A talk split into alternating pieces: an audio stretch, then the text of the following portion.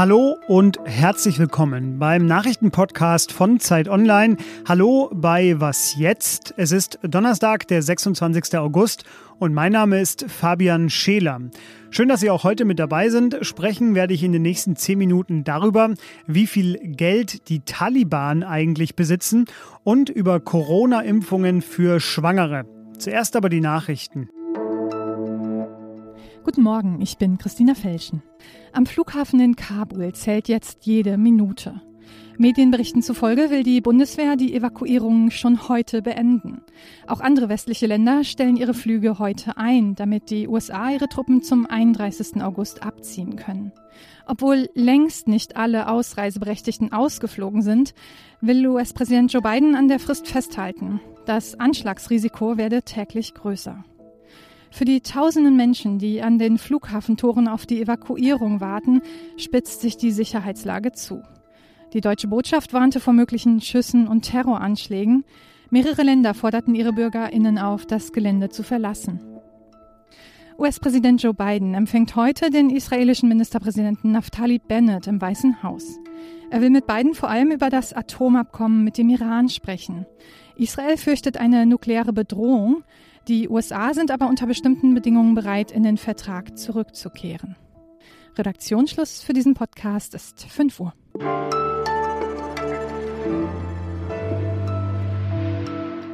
Die Taliban haben Afghanistan unter ihrer Kontrolle und seit dem späten Dienstagabend, also seit dem Ende des G7-Gipfels, ist auch klar, dass die USA spätestens Ende August ihre Evakuierungen beenden werden. Damit verlassen sie dann das Land endgültig und spätestens dann wird der Fokus noch mehr als jetzt ohnehin schon auf die neuen Machthaber gerichtet sein. Wie werden die Taliban regieren? Vor allem aber, wie wollen sie sich finanzieren? Viele Länder stoppen ja gerade die Hilfszahlungen. Ebenso tut dies auch die Weltbank. Und äh, deshalb ist mein Kollege aus der Zeit, Ingo Malcher, für die neue Ausgabe der Zeit mal der Frage nachgegangen, wie die Taliban eigentlich ihr Geld verdienen wollen. Hallo Ingo. Hallo Fabian. Ingo, vergangene Woche sagte unser beider Kollege Michael Thumann hier bei mir im Podcast Folgendes. Die Taliban haben jetzt Territorium, sie haben die Macht, sie haben übrigens auch Geld äh, ausreichend durch den Opiumhandel, die Steuern, die Zölle, die Staatskasse haben sie jetzt auch. Ja, Michael hat da alles so schön aufgezählt. Ingo, reicht das? Haben die Taliban genug Geld, um ihren eigenen Staat zu finanzieren? Auf den ersten Blick würde ich sagen, nein, das haben sie nicht. Das erste Problem ist der Zugang zu Devisen. Die Taliban oder auch der, der spätere afghanische Staat wird Medikamente einführen müssen, Kühlschränke einführen müssen, also technologische Produkte. Die sind auf dem Weltmarkt nur gegen Devisen, also Dollar oder Euro zu bekommen. Von den Devisen sind Transaktionen, sind sie jetzt aber abgeschnitten. Das heißt, das wird ihnen schon mal fehlen. Außerdem hat der Staatshaushalt Afghanistans wurde bislang zu etwa 60 Prozent durch Hilfsgelder aus dem Ausland finanziert. Auch diese 60 Prozent werden ihnen jetzt fehlen und das aufzufangen scheint mir nahezu unmöglich. Immer wieder heißt es ja aber, vor allem das Drogengeschäft sei wichtig für die Taliban. Stimmt das denn? Das Drogengeschäft ist natürlich ist eine Einkommensquelle für die Taliban. Das stimmt auf jeden Fall. Sie knöpfen den, den Opiumbauern Steuern ab oder man nennt das wahrscheinlich, finde ich, besser Schutzgeld. Sie knöpfen den Drogenhändlern und Schmugglern ebenfalls Schutzgeld ab. Dadurch nehmen sie schon Geld ein. Aber das meiste Geld mit Drogen wird ja außerhalb der Landesgrenzen gemacht. Und es gibt ernstzunehmende Experten, die sagen, so viel, wie man bislang gedacht hat, dass sie mit dem Opiumhandel einnehmen, verdienen sie gar nicht. Es gibt ja da Schätzungen, die gehen von bis zu 400 Millionen Dollar jährlich. Es gibt aber auch Leute, die sich das genauer angeguckt haben, die sagen, naja, 40 Millionen Dollar, was immer noch eine Menge Geld ist, aber 40 Millionen Dollar mehr wird es nicht sein. Die Hilfsgelder sind es also nicht mehr, der Drogenhandel auch nicht. Dann bleibt eigentlich nur noch was Drittes und das sind die wertvollen Rohstoffe, die in bzw. unter Afghanistan lagern. Zum Beispiel Kupfer, Lithium oder Gold. Ähm, wie wichtig werden denn dann diese Ressourcen künftig? Das könnte natürlich eine neue Einkommensquelle sein.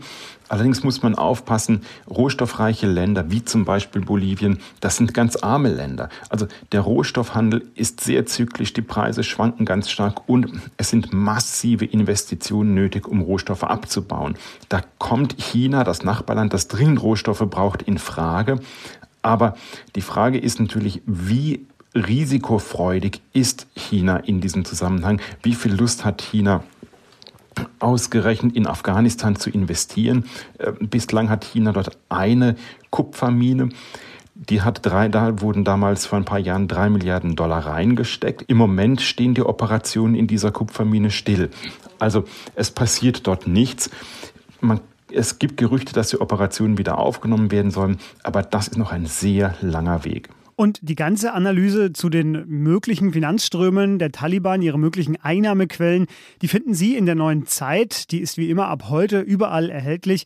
Und den Link zum kostenpflichtigen Artikel, über den wir gerade gesprochen haben, den finden Sie in den Show Notes. Ingo, dir vielen Dank. Vielen Dank an dich, Fabian.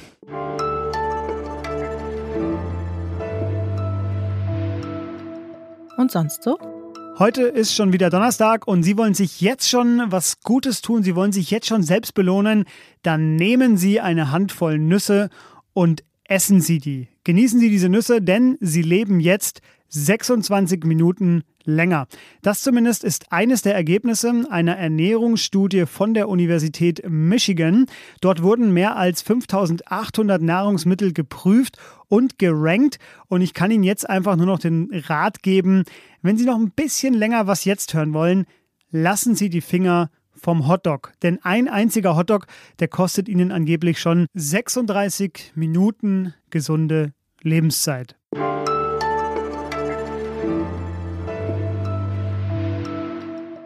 In Deutschland wird mittlerweile für fast alle Menschen ab zwölf Jahren einer der beiden zugelassenen mRNA-Impfstoffe empfohlen. Eine gar nicht mal so kleine Gruppe allerdings fehlt weiterhin, und zwar Schwangere. Nur Schwangeren mit bestimmten Vorerkrankungen wird bisher zur Impfung gegen das Coronavirus geraten.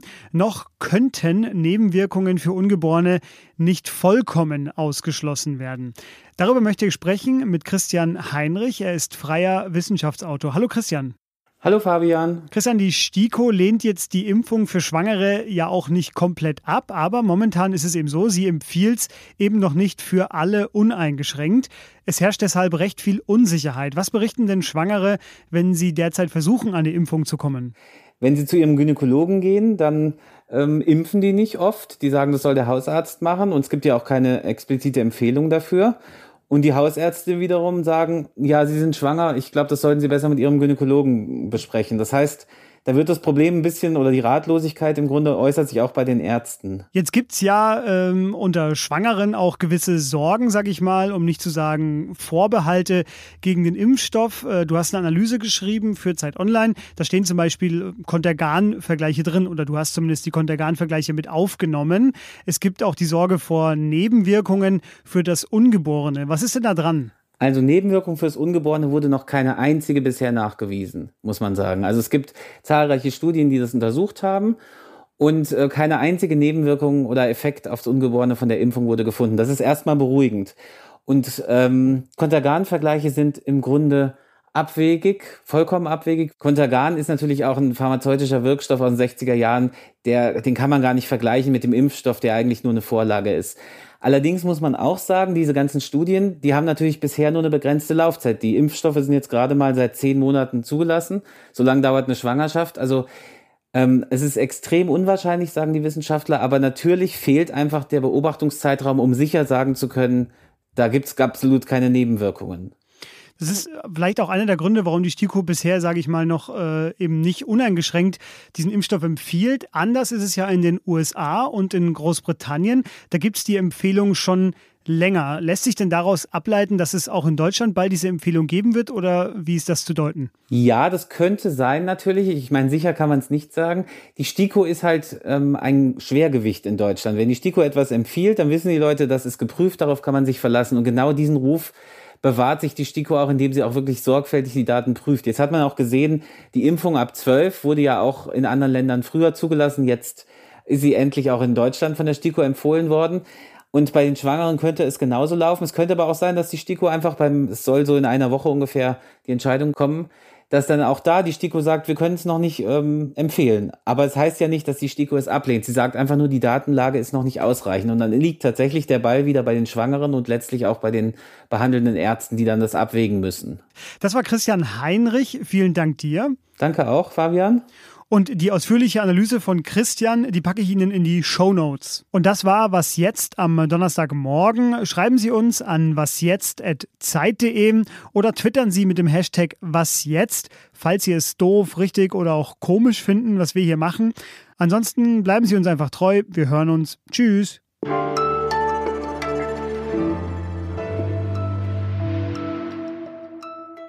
Wie podcastet es sich zwischen Umzugskartons? ja, wir sind tatsächlich heute umgezogen. Ich habe hier zum Glück ähm, eine gute Schalldämpfung, glaube ich, durch die Umzugskartons. Und äh, ja, mal schauen, wie das jetzt hier dem Aufbauen wird. Aber jetzt habe ich ja Zeit, wo ich das gemacht habe.